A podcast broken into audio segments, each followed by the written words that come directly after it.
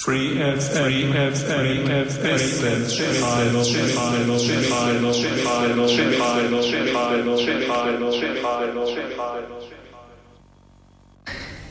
Hallo und willkommen zu einer neuen Ausgabe der Wissensstrahlung bei Radio Free FM auf der 102,6.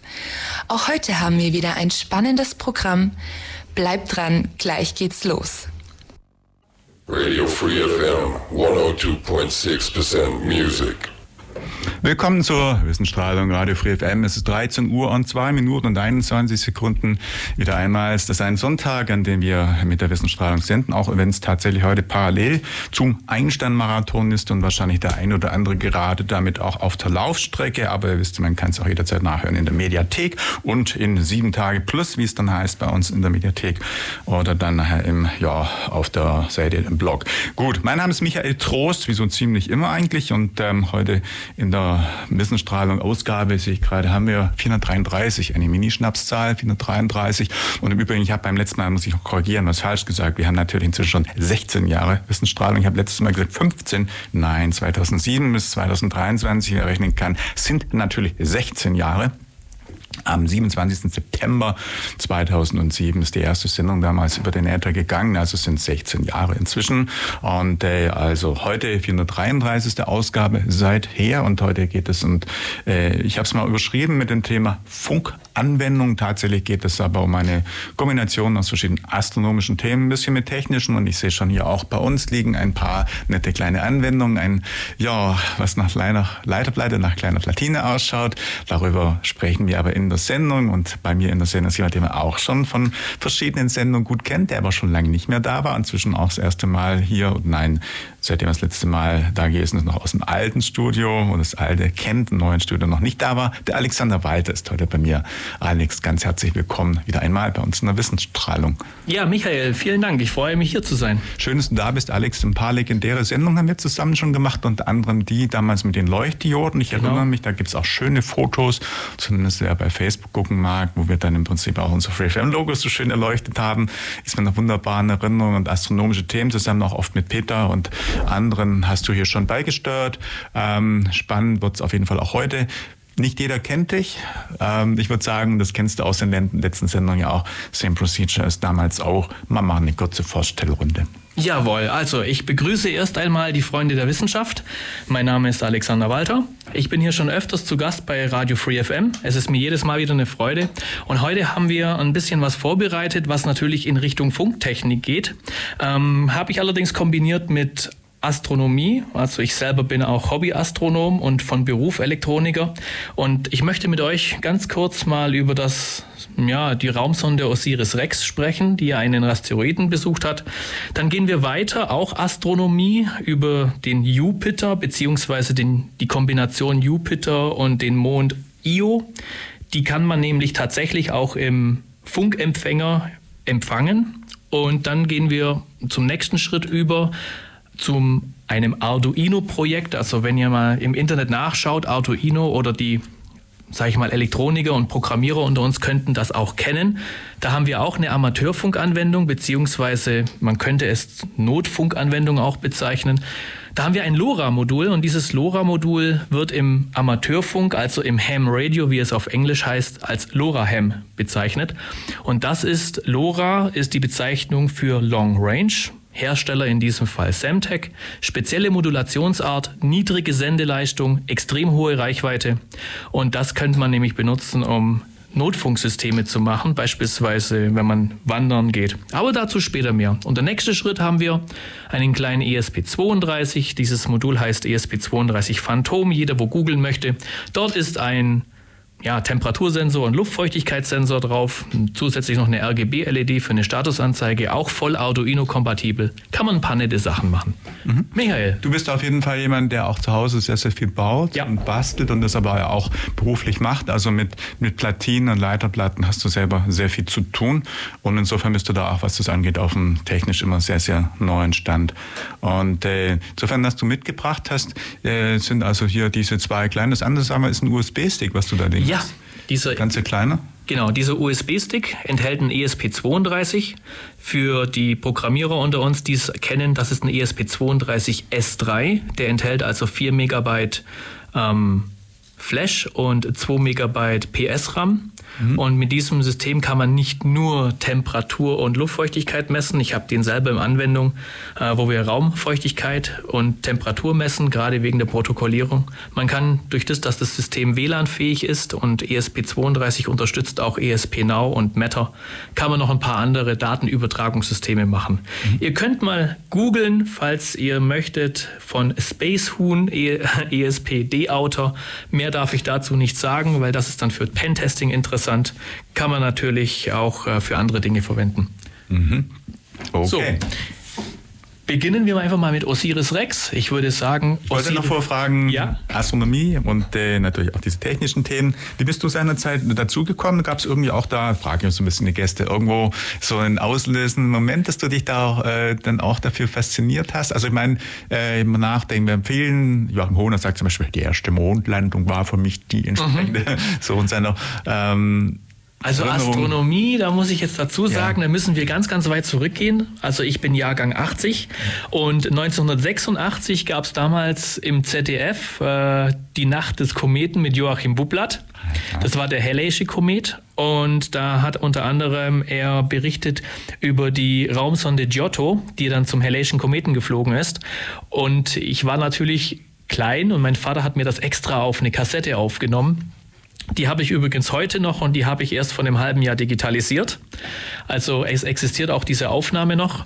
Und das hat mich damals so wahnsinnig fasziniert, dass ich buchstäblich auch meinen Vater damit wahnsinnig gemacht habe. Oder vielleicht vielmehr meine Eltern. Und äh, das war eigentlich der Schlüsselmoment, wo ich gesagt habe, oder gesagt habe jetzt nicht, aber das Gefühl einfach da war, dass mich das äh, interessieren wird und weiterhin interessiert. Und das hat mich dann auch immer gefesselt. Und es ging dann weiter. Dann kommt man jetzt äh, zum Thema Amateurfunk. Wir waren im sogenannten Ortsverbandstreffen der Funkamateure in Ulm. Ähm, ich bin selber Mitglied im Deutschen Amateur-Radio-Club. Äh, Ortsverband äh, P14, da sagen wir einfach immer Papa 14, weil vom NATO-Buchstabieralphabet, also Alpha, Bravo, Charlie, Delta, jeder, wo es mal gehört hat, oder vielleicht sogar die Flieger unter uns, wenn ihr einen Flugfunkschein gemacht habt. Ähm, P14 ist einfach Papa 14, dann kann man sich das auch vielleicht ein bisschen leichter merken.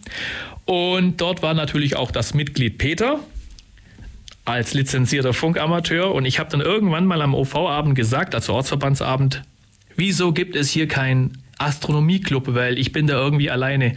Dann haben natürlich ein paar Leute angefangen zu lachen und haben auf den Peter mit dem Finger gezeigt. Ja, er ist der Vorstand vom, der astronomischen Arbeitsgruppe damals.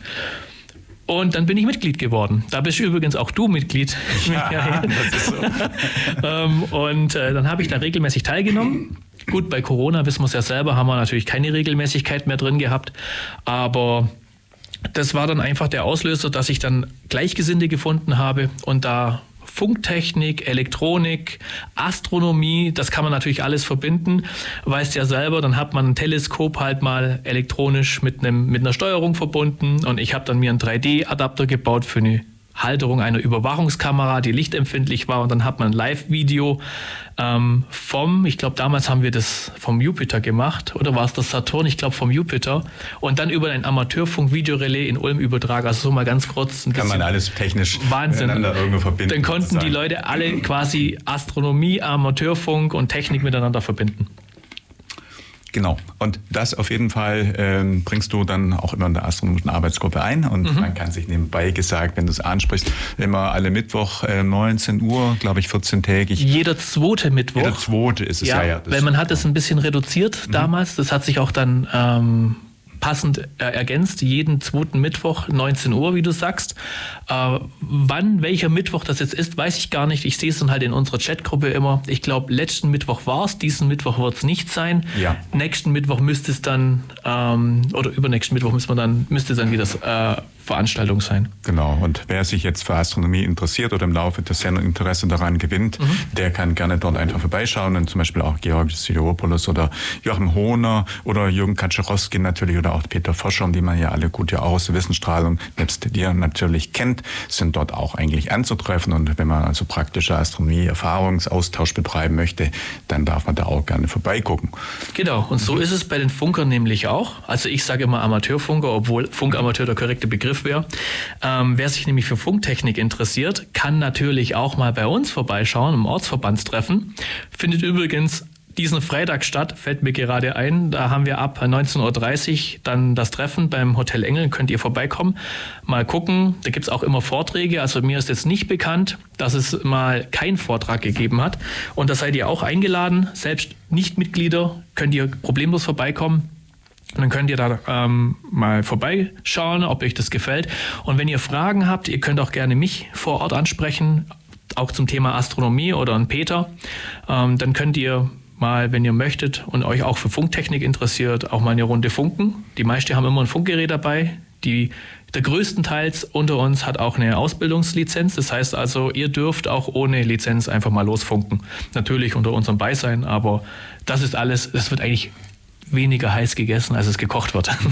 Weil du das gerade ansprichst, wie sind heute generell in Bezug auf Funkamateure oder Amateurfunk die, äh, die Interessenlage? Ich meine, viele, die vor sagen wir, 50 Jahren das gerne gemacht mhm. haben, um mit aller Welt sich austauschen zu können, kommunizieren zu können. Sag mal, wie ist das Wetter in, in Australien, in Indonesien, in Russland, in, am Nordkap oder wo auch immer. Die haben natürlich heute die Möglichkeit über, naja, Handy und über WhatsApp und über was es gibt, das ist korrekt. Sich auszutauschen. Das heißt, ist der Amateurfunk oder die, Funkama die Funkamateure in der Form noch vergleichbar interessant oder hat sich da auch ein bisschen einfach, wie soll ich mal sagen, das Interesse vielleicht daran verloren oder überhaupt an der Thematik, weil es andere Mittel heute auch gibt oder wie ist denn überhaupt generell die Entwicklung? Also ich sag mal so, diejenigen, die sich nicht für Funktechnik in diesem Sinne interessieren, die kennen den Unterschied logischerweise nicht.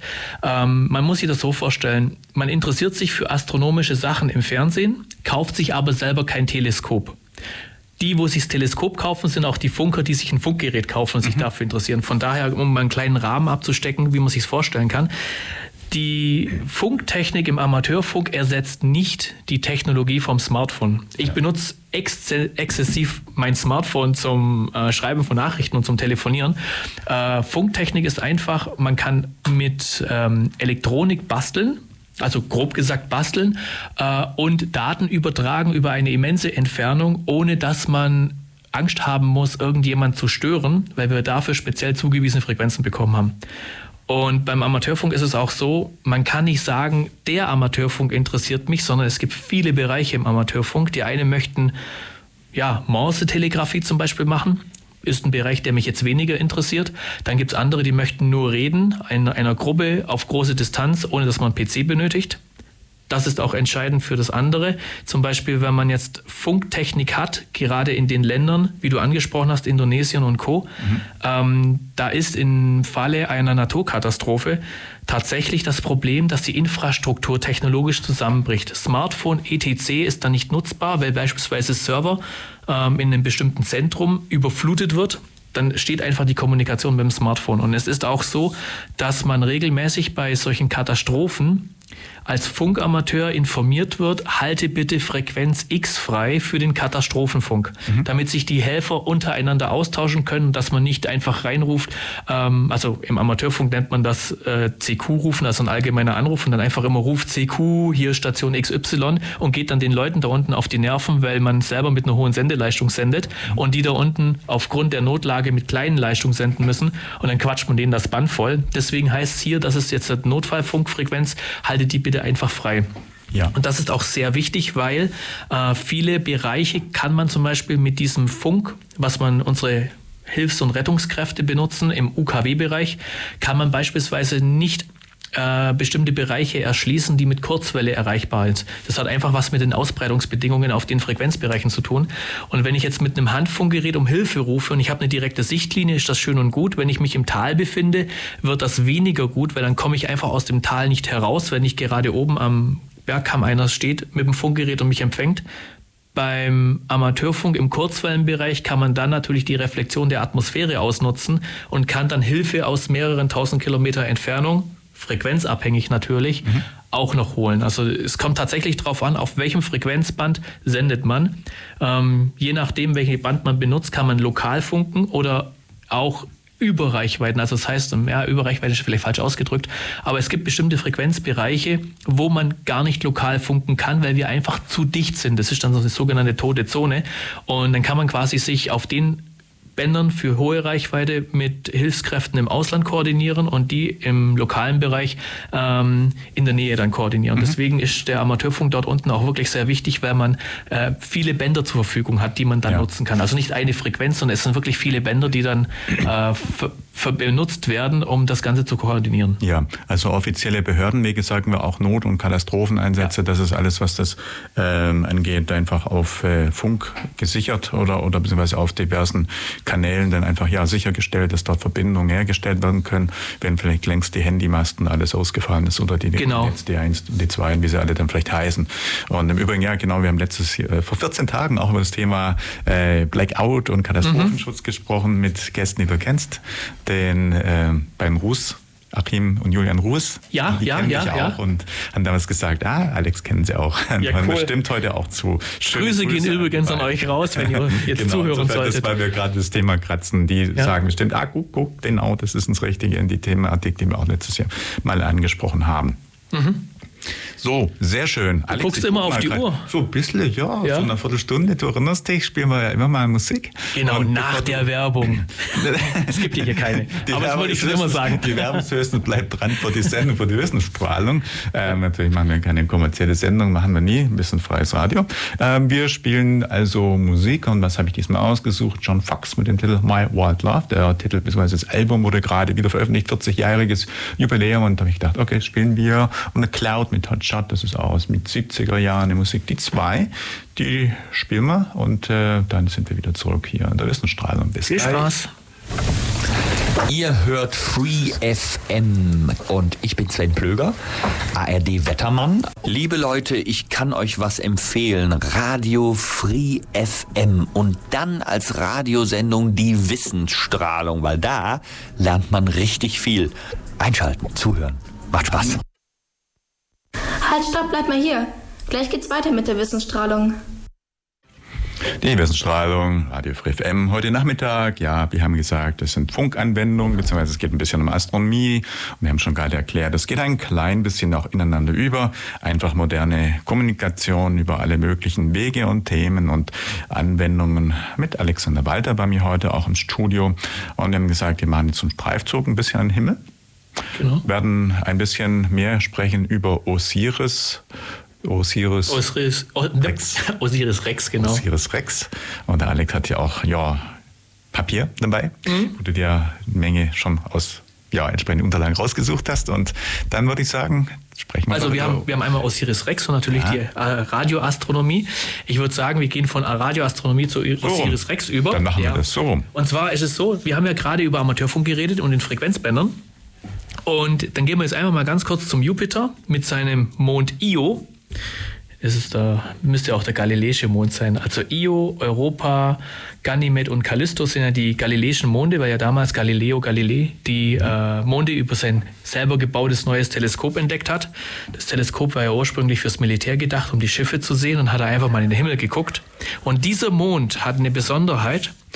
Ähm, wenn er, er hat also, Io hat ja ein Vulkanismus auf, auf der Oberfläche, also Kryovulkanismus. Und wenn er durch das Magnetfeld von Jupiter fliegt und diese Richtung zur Erde zeigt, dann können wir Radiosignale empfangen. Und das Interessante ist halt, man kann das vorhersagen, da gibt es auch Programme dafür. Und wenn man jetzt zum Beispiel die Möglichkeit hat, einen Amateurfunkempfänger ja, zu verwenden oder auch einen, sag ich mal, Weltempfänger, äh, dann baut euch einfach mal so einen kleinen Dipol auf, also eine Drahtantenne, wo einmal links und einmal rechts geht und dann in den Empfänger rein. Und dann kann man in bestimmten Frequenzbereichen, zum Beispiel 22 Megahertz, oder ich habe mir das hier auch extra mal noch notiert. Es gibt zum Beispiel, haben wir experimentell mit dem Peter zusammen auch ähm, im 15 Megahertz Bereich äh, Empfang, muss man kurz dazu sagen, es gibt äh, Web-SDR-Empfänger im Internet, äh, zum Beispiel bei Twente. Und da habe ich mich zum Beispiel eingeloggt als Referenz, weil Twente ist ganz hoch im Norden. Und der Peter hat zu Hause bei sich ähm, seinen Amateurfunkempfänger benutzt und hat dort dieselbe Frequenz eingestellt. Und das Interessante war, ähm, man, wir konnten zur selben Zeit dieselben Effekte empfangen. Mhm. Also wenn IO beispielsweise Radiostrahlung aussendet in dem Bereich, dann hat es eine bestimmte Modulation. Die kann man auch, wenn man einen Empfänger hat mit Wasserfalldiagramm, kann man das sichtbar machen. Das sieht dann so ein bisschen gartenzaunmäßig aus. Vielleicht diejenigen, die sich auch mit Radartechnik auskennen, ähm, Überhorizontradar zum Beispiel, dann sieht es auch so gartenzaunmäßig aus. Und dieser Effekt allerdings muss man sich den verschmiert vorstellen, kann man dann bei IO sehen. Der Grund, warum ich online ähm, diesen Empfänger zusätzlich habe, ist ganz einfach deswegen, wenn es eine lokale Störung bei uns wäre, die zum Beispiel in Ulmer Raum stattfindet, ähm, könnten wir nicht sicher sein, haben wir ihn jetzt empfangen oder haben wir ihn nicht empfangen. Und durch das, dass er in Twente mehrere tausend Kilometer weg ist, äh, konnten wir sicher sein, dass das kein lokaler Effekt ist, den wir auf unseren Empfänger haben. Also somit ist schon auch der Beweis erbracht, dass die äh, Störung, dass es sich nicht um eine Störung handelt, sondern dass es sich um äh, eine Aussendung von IO handelt. Mhm. Der nächste Punkt war, wir konnten über ein Programm, Peter hat das so ein Programm organisiert, konnten wir vorhersagen, von wann bis wann dieser Mond empfangbar ist. Das Interessante dabei, äh, das war sogar auf die Minute genau und plötzlich war der quasi weg. Also auf einmal Signal weg und genau zu dem Zeitpunkt, wo das Programm gesagt hat, bis dahin können dann empfangen, ähm, war das Signal dann auch noch vorhanden und man konnte quasi die Uhr danach stellen. Und damit ist der zweite Beweis erbracht worden, äh, dass, dass es sich um ein Signal von IO handelt.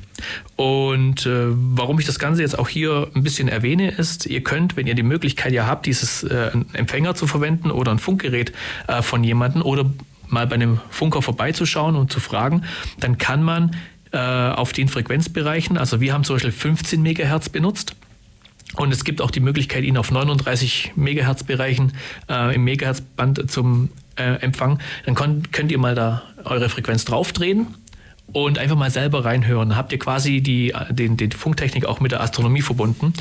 Ähm, und das ist nämlich sehr interessant, weil man kann aufgrund dieser Aussendungen von IO auch Rückschlüsse auf die, sag ich mal, mh, hm, chemischen Elemente nehmen. Vielleicht hat man mal in der Vergangenheit als Kind äh, Salz in die Kerzenflamme gestreut und hat gesehen, oh schön, es wird gelb. Wenn man das mit anderen Sachen macht, zum Beispiel Kupfer oder Kupferverbindungen, dann wird die Flamme so grünlich. Äh, bei Barium, Strontium, Barium wird grün, Strontium wird rötlich. Äh, vielleicht hört ihr auch, worauf ich jetzt hinaus möchte. Jedes Element hat seine hm, spektrale Eigenschaften, wodurch man sagen kann, äh, aufgrund der Spektrallinie muss es sich um dieses Element handeln. Ähm, das ist natürlich äh, verwendbar in der Spektrographie. Also zum Beispiel, wenn man Planeten untersucht, kann man sagen, jawohl, der Planet hat jetzt die und die Atmosphäre, weil er mit dem und dem ähm, Wellenlängenbereich aussendet. Somit weiß man auch Methanatmosphäre von Jupiter oder auch vom Neptun, Uranus. Und auch die Sonne, die ja zum größten Teil aus Wasserstoff besteht, weiß man dadurch, man hat hier Helium, man hat hier ein bisschen Sauerstoff noch an der Oberfläche. Das kann man alles aus den Spektrallinien ableiten. Und das gilt natürlich bei den Atomen oder bei den Elementen, sage ich mal, nicht nur im sichtbaren Bereich, sondern es gilt im ganzen Bereich. Und man kann dadurch auch äh, dann im Radiobereich sagen, es muss sich um dieses Element handeln.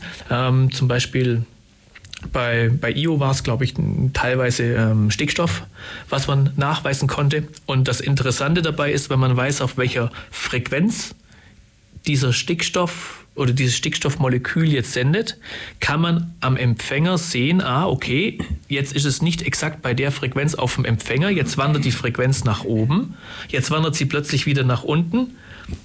Dann kann man sagen, okay, wir haben hier eine Doppler, einen Doppler-Effekt. Mhm. Das heißt also, jetzt kommt Io auf uns zu, weil die Frequenz nach oben wandert, die Lichtgeschwindigkeit bleibt aber immer gleich. Und in dem Augenblick, wo dann die Frequenz genau stimmt, hat er quasi seinen Scheitelpunkt erreicht. Und wenn sie dann wieder zurückgeht, dann kann man sagen, jetzt entfernt sich Io wieder von uns. Und zwar dann, wenn er beim Umlauf um Jupiter dann wieder nach hinten verschwindet. Dieser Doppler-Effekt habt ihr, vielleicht habt ihr es auch viel zu oft gehört, äh, wenn ihr einen Krankenwagen hört, kommt auf euch zu, wird der Ton hoch und wenn er an euch vorbeifährt, wird der Ton auf einen Schlag niedriger. Oder wenn man mit dem Moped an euch vorbeifährt. Zuerst wird es hoch, dann wird es niedriger. Einfach deswegen, weil die Schallgeschwindigkeit in der Atmosphäre in eurer Umgebung einfach gleich bleibt. Also ist natürlich temperaturabhängig, aber das kann man Bei Fahren der Autos, da haben wir vielleicht sogar ein halbes. Ja, da kann man, kann man es gleich einspielen, wunderbar. Und das kann man tatsächlich mit, mit diesen Experimenten machen.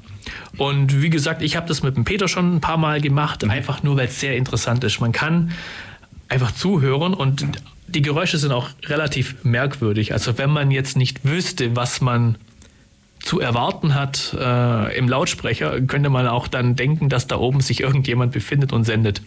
ja. so, mhm. das war jetzt ein bisschen was über über Jupiter und seinen Mond Io. Ich werde, wenn ich das darf, das ist nämlich eine englische PDF, die ich hier dazu liegen habe, dann werde ich die dir mal zuschicken, Michael. Ja, gerne. Vielleicht darfst du sie dann veröffentlichen, dann könnt ihr sie euch auch anschauen. Da ist zum Beispiel ja. ein Bild eines Dipols, mhm. den man dafür bauen kann. Ich habe es jetzt Michael einfach gezeigt. Ja. Ähm, dann könnt ihr den vielleicht mhm. mal fotografieren. Genau, dann seht ihr es, wenn ihr auf Facebook uns folgt. Ja. Mhm. Und hier haben wir dann zum Beispiel dieses ähm, Diagramm. Ich habe hier ein Wasserfalldiagramm mhm. mit äh, dem Signal von Io, wenn er auf die Erde eintrifft. Und das sieht so ein bisschen verschmiert aus, was ich vorhin am Anfang gesagt habe. Okay, er hat es fotografiert. Ähm, und das könnte man dann damit auch ableiten. Also so entsprechend äh, sollten die Signale dann auch ausschauen. Wenn ihr Zugriff auf Facebook habt, ich glaube, man braucht dazu bei dem hier gar keinen Account, man muss sich nicht anmelden, man kann dann trotzdem reingucken, dann könnt ihr das Bild nämlich auch sehen. So, das war jetzt ein bisschen was über Jupiter. Ich würde mal sagen, wenn wir schon in der Astronomie sind, dann gehen wir jetzt rüber zu Osiris Rex. Und zwar Osiris Rex ist eine Raumsonde, die hat man dann zu dem Asteroiden Bennu geschickt. Ich habe mir das hier mal notiert. Die Bezeichnung ist 101955, also im Katalog ähm, der wurde am 18. September 2016 gestartet, also die Sonde, und hat dann ähm, am 24. September ähm, Proben von der Asteroidenoberfläche einsammeln können. Dazu muss man wissen, dass, der, dass dieses Raumfahrzeug, diese, Raumsonde, ähm, besteht aus mehreren Teilen. Und zwar gibt es, wenn ihr ich sage es einfach mal, ihr könnt, glaube ich, Wikipedia aufmachen. Äh, da gibt es über Osiris Rex nämlich eine Abbildung.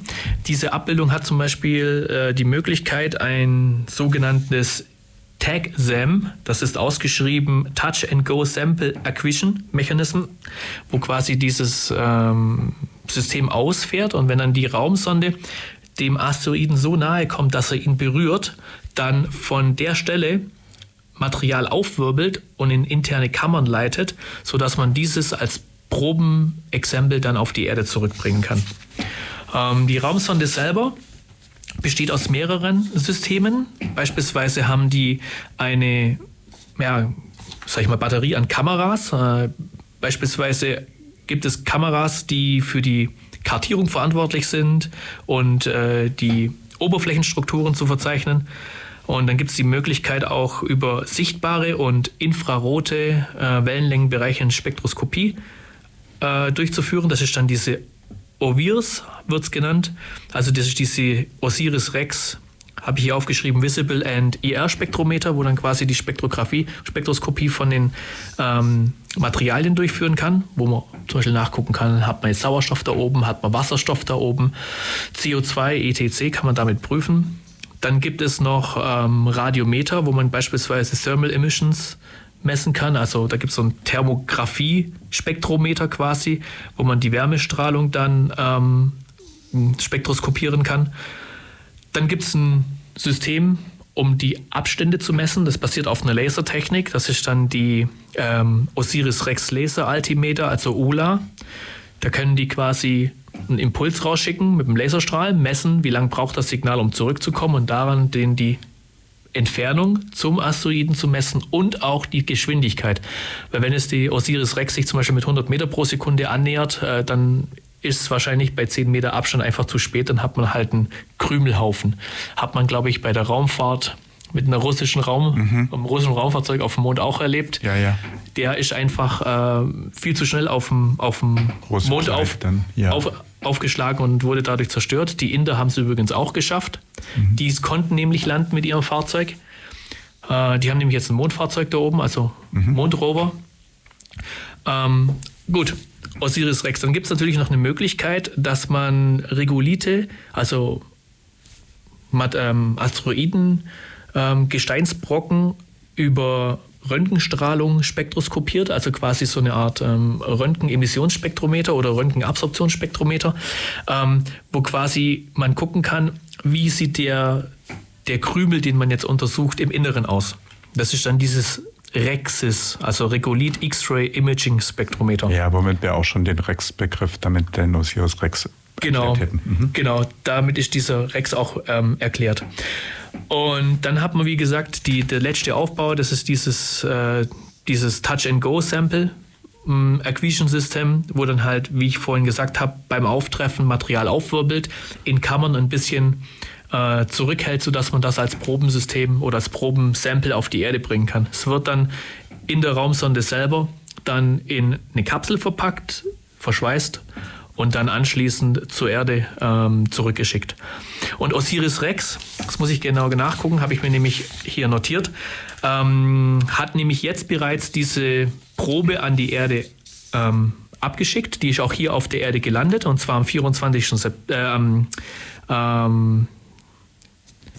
und zwar vor, eigentlich vor ein paar Tagen. Und es soll am 10.10., .10., wie ich mal gelesen habe, aber das habe ich mir hier nicht notiert, hat die, möchten die die ähm, Samplekörper öffnen. Mhm um dann vor der Weltpresse zu zeigen, was alles drin ist. Ja. Währenddessen also, fliegt auch Osiris Rex jetzt weiter. Hm. Am 24. heißt es hier, gelang es Proben von der Asteroidenoberfläche nach Rückflug und erfolgreicher Landung zu bergen. Genau, 24. 24. September. Das heißt, es ist genau von der Woche, das war am Sonntag dann, gell? Genau, also jetzt sehe ich es nämlich auch, ich habe es nämlich hier notiert. ja, und ja. nochmal für alle, das äh, haben wir das vorher gesagt, gestartet wurde das bereits am 8. September 2016. Mhm. Das heißt, wir haben doch von der Start bis jetzt zur Zeit des äh, quasi Ergebnisses oder der entsprechend erfolgreichen Rückkehr dann doch immerhin ja eine Zeit von den sieben Jahren. Ja, mhm. also ich sage jetzt einfach mal ja, ich müsste ausrechnen im Kopf. 2016 bis 2023. Genau. Mhm. So, und was man ähm, wissen sollte, ist jetzt, ähm, die äh, Osiris-Rex-Mission wurde ja unter anderem ähm, auch wegen der Rosetta-Mission, die ja im Mai 2016 äh, ähm, den Kometen Churyumov-Gerasimenko umkreist hat, also 67P für uns Astronomen. Ähm, und dann war natürlich unter anderem die, das Bedürfnis, weil ja 67P, also Churi, wie man ihn in der Fachpresse auch nennt, äh, man hätte ganz gern Proben davon gehabt und das kann man jetzt mit Osiris Rex nämlich durchführen. Osiris Rex fliegt übrigens jetzt auch weiter. Und zwar Richtung Apophis. Das ist ein anderer Asteroid. Apophis kennt man aus der Mythologie, bringt ganz schön viel Unheil. Und äh, es gab ja auch in der Vergangenheit Befürchtungen, dass Apophis, wenn sie durch so ein Schlüssellochfenster fliegen, dass er dann bei Wiederkehr äh, in der Zukunft auf die Erde treffen würde. Und Apophis hat da nicht gerade eine kleine Dimension, also es würde schon ganz beträchtlichen Schaden anrichten, wenn der uns erwischen würde. Ähm, sei aber anscheinend entwarnt worden. Und jetzt fliegt dann die Raumsonde Osiris mit dem neuen Namen Apex. Mhm. Da bin ich ein bisschen zusammengezuckt, als ich Apex gelesen habe, weil Chemiker unter uns sagen dann nämlich Acetonperoxid dazu. Mhm. Könnt ihr mhm. auch googeln. Ja. Aber Osiris Apex heißt nichts weiter als Osiris Apophis Explorer. Und der fliegt jetzt zu diesem Asteroiden und wird den dann 18 Monate lang erforschen. 2029 heißt hier erreichen, ja. Also genau. Dann hat er doch noch eine gewisse Flugzeit. Äh, Flugzeit, Flugzeit der braucht noch ein bisschen. Und ankommt. Ja. im November 2030, da habe ich nämlich ein Bildchen ähm, aus Wikipedia hier, äh, vielleicht seht ihr das auch, äh, ist dann quasi dem, das Ende der erwarteten Mission. Vielleicht geht es auch ein bisschen weiter.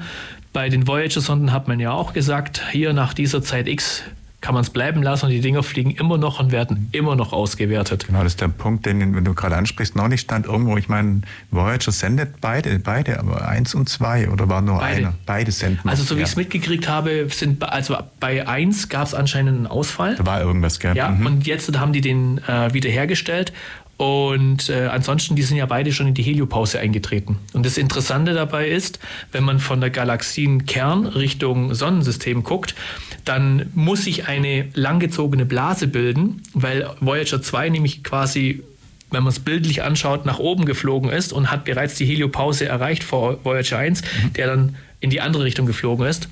Und damit kann man ableiten, dass unser Sonnensystem quasi ähm, wie ein Kometenschweif aufgebaut sein muss von der ähm, ja, Galaxienzentrum rüber. Ja, ja. ja also, das, das Magne also diese Heliopause, wo man da quasi ähm, sieht. Heliopause, hm, wenn ihr euch das bildlich vorstellen möchtet, ihr habt zum Beispiel ein Waschbecken, gerades Waschbecken in der Küche, lasst Wasser einlaufen, Wasser geht seitlich weg und bildet dann plötzlich an einer Seite oder an, äh, außen herum plötzlich so eine harte Grenze, wo sich das Wasser dann auftürmt.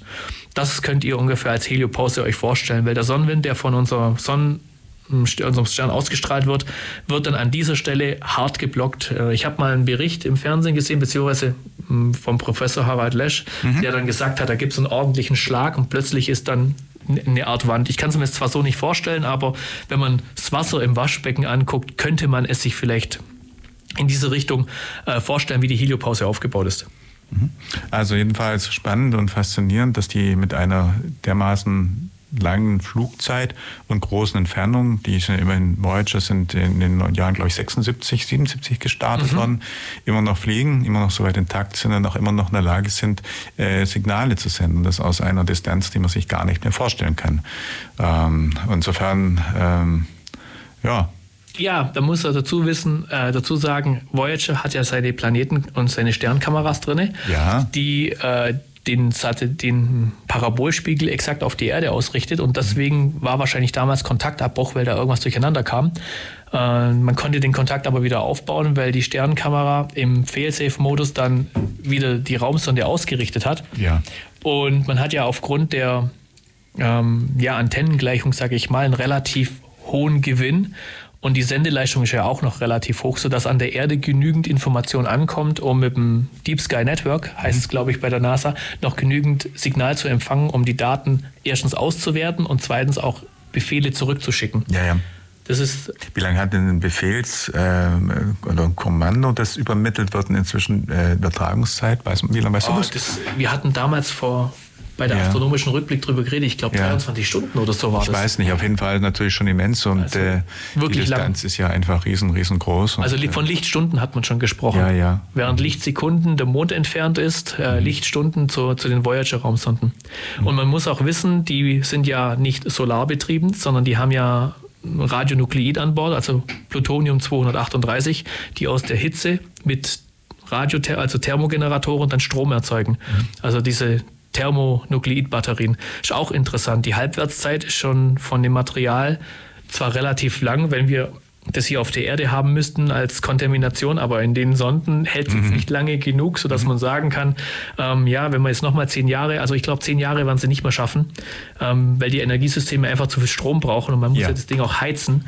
Ähm, aber dann werden die Thermogeneratoren einfach irgendwann keinen Saft mehr bringen, der ausreicht, damit die äh, Anlage noch vollends, also betrieben werden kann. Man hat verschiedene Systeme abgeschaltet, Kameras und so weiter, die man in dieser Entfernung ja eh nicht mehr braucht. Da hat man die Sonne als Sternchen im, im Hintergrund von vielen. Und man kann es halt, ich glaube, Magnetometer müsste noch an sein und halt natürlich die Position von den äh, Sternen zu ermitteln, diese äh, Sternkameras, damit sie auf die Erde ausgerichtet werden können. Und ansonsten hat die Sonde nicht mehr arg viel. Mhm. Weiß man denn, schätzt man denn, wie lange die äh, weiter fliegen können? Ist das irgendwann mal, gibt es da auch mal, was weiß ich, vom Material, dass das brüchig wird von den Temperatur- Hitzeeinwirkungen? Einfach mal eine Überlegung, wie lange sowas überhaupt irgendeine ja, Bestand haben kann, Material oder einfach mal, dass es durch Hitze einstrahlt, wenn jetzt auch vielleicht irgendwo es in, in, in einer in der Sonnennähe irgendwo vielleicht dann irgendwo beifliegt, dass es dann schmilzt oder so irgendwas oder gibt es da... Ja gut, muss halt überlegen, wenn es zu nah am Sonne, an der Sonne vorbeifliegt, dann wird es natürlich zu heiß. Das genau. sehen wir ja bei unserer äh, Parker Solar Probe, die hat einen extra Schutzschirm, damit man ganz, ganz nah an die äh, Sonne heranfliegen kann. Ja. Ähm, bei Voyager, ich kann mir, also der nächste Kontakt zu irgendeinem Stern werden wir auf jeden Fall nicht mehr erleben. Das wird ja, glaube ich, in 40.000 Jahren sein, dass sie in einem anderen Sonnensystem vorbeikommt. Aber selbst da ist es relativ viel Glück, wenn er dem Stern zu nahe kommen würde. Ansonsten friert die Sonne da oben ein. Die Radionukleidbatterien, die werden natürlich aufgrund der Zerfallswärme immer noch genügend Wärme produzieren, dass die Zelle noch einen geringen Strom ähm, abgeben kann, aber der wird wahrscheinlich gar nicht mehr ausreichen, ähm, weil wie gesagt, sie muss geheizt werden. Aber wenn man überlegt, die Temperatur selber ist ja nicht das Problem, sondern es sind immer die Temperaturveränderungen. Also wenn ich jetzt ständig warm-kalt habe, dann ist auch in der Elektronik irgendwann eine Lötstelle gebrochen. Ja. Und wenn die konstant einfach kalt ist, ähm, dann überlebt die einfach länger. Mhm. Also muss man auch wissen. Und äh, natürlich nicht zu kalt, weil bei elektronischen Bauteilen stellen die dann irgendwann ähm, den Betrieb ein. Hinzu kommt noch, dass die Voyager-Sonden mit Technologie aus den 70er Jahren gebaut wurden. Also das, was wir heute haben, ähm, also die Te Technologie, wo ich kann mir gar nicht genau vorstellen, wie die das damals umgesetzt haben, weil die haben ja die Bauteile, die die verwendet haben, sind ja keine Mikrochips in dem Sinne, sondern die sind ja Transistortechnik. Mhm. Und die mussten alles von Grund auf quasi für, die, für dieses Raumfahrzeug aufbauen, auch die äh, Kamerasensoren bzw. die Sternsensoren, ähm, dass das, was wir heute kennen mit Smartphone und Co., da oben ja gar nicht realisiert werden kann. Ja, ja. Also von daher auf jeden Fall ist es sehr robust gebaut. Es ist noch sehr technisch natürlich 40, 50 Jahre bald alt, 50 genau. Jahre eigentlich, ja, genau, weil natürlich der Stand der Technik ist ja auch schon dann eben erprobt und das ist ein paar Jahre vor, bevor das Ding zusammengebaut wurde, weil klar, Pläne, Konstruktion und Materialbeschaffung, alles hat ja Vorlauf. Also auf jeden Fall, es fliegt noch und ich finde es ganz faszinierend, der Gedanke, dass das vielleicht mal irgendwann in irgendeinen fernen Zeiten auf irgendwas trifft, wo unsere Menschheit vielleicht schon, also sie gar nicht Bestand hat oder wir zumindest nicht mehr da sind, ist ja schon irgendwie ganz beeindruckend, dass dann noch irgendwas weiterfliegt und irgendwo unterwegs ist. Das wird wahrscheinlich auch gar nicht mehr aufhören zu fliegen, weil wie gesagt, das Universum ist so groß, die Wahrscheinlichkeit, dass es mit irgendwas zusammenstößt, mhm. ist schon relativ gering, weil wenn man überlegt, es ist ja bei uns durch einen Asteroidengürtel durchgeflogen, mhm. an Jupiter, Saturn, Uranus und so weiter vorbei. Ähm, dass die Tatsache, das Ding immer noch funktioniert, heißt ja eigentlich nur, das ist eigentlich nur der Beweis, dass der Weltraum ja extrem leer ist. Ja, ja, ja. Und wie du schon sagst, vielleicht da oben könnte ja was anderes sein, wo die Sonde vielleicht findet. Mhm. Es ist interessant, weil wenn das nicht der Fall wäre, ich zitiere jetzt mal äh, einen Film, ähm, Contact, äh, wäre das eine riesen Platzverschwendung. Mhm. Also mhm. allein schon unsere Galaxie hat ja schon relativ, äh, wie viel, 40 Milliarden Sterne? Bin ich mir jetzt nicht sicher. Ganz viel. Also unglaublich viel. Und dann ja. haben wir noch Exoplaneten, die auch noch in der habitablen Zone sind. Das ist schon sehr beeindruckend. Mhm. Ja, je näher mehr sich man mit dem Thema Astronomie befasst, desto mehr kommt man immer wieder auf Fakten oder Gegebenheiten, die einfach unfassbar sind und einfach Dimensionen, die einfach, ja, jenseits der Vorstellkraft sind. Aber vorstellbar ist das, weil jetzt mal wieder eine Pause, eine Musikpause einlegen. Und was haben wir denn rausgesucht? Zum einen hören wir am Anfang den Jingle mit einem vorbeifahrenden Auto. Ich weiß jetzt nicht ganz genau, ob man den Doppler-Effekt hier so hören kann, äh, in der Station mit Mara Engel, den wir immer wieder spielen. Und dann möchte ich, äh, in dieser Woche hatte er Geburtstag, unser Urgestein im Radio, Joachim Jung. Joachim, dir ganz herzlich grüße ja nochmal on air nachträglich zu deinem Geburtstag. Es ist schön, dass du immer noch zuhörst und weiter mit dem Radio verbunden bist. Auch wenn wir heute nicht mehr gemeinsam im Programmrat sitzen, immer eine tolle Zeit. Dir jedenfalls schicke ich, weil du Kraftwerk-Fan bist, einfach mal Transistor. Das passt auch ein bisschen zum Thema, was wir heute haben mit Kraftwerk. Und dann schicken wir hinterher den Ulmer Interpreten Janusz Molder mit dem Titel Follow Me. Wie gesagt, Janusz Molder ist ein Ulmer Musiker. Die zwei hören wir jetzt und sind dann gleich wieder in circa acht Minuten zurück bei der Wissensstrahlung.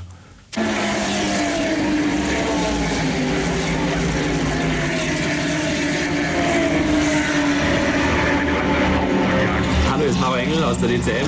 Ihr hört die Wissensstrahlung bei FreeFM.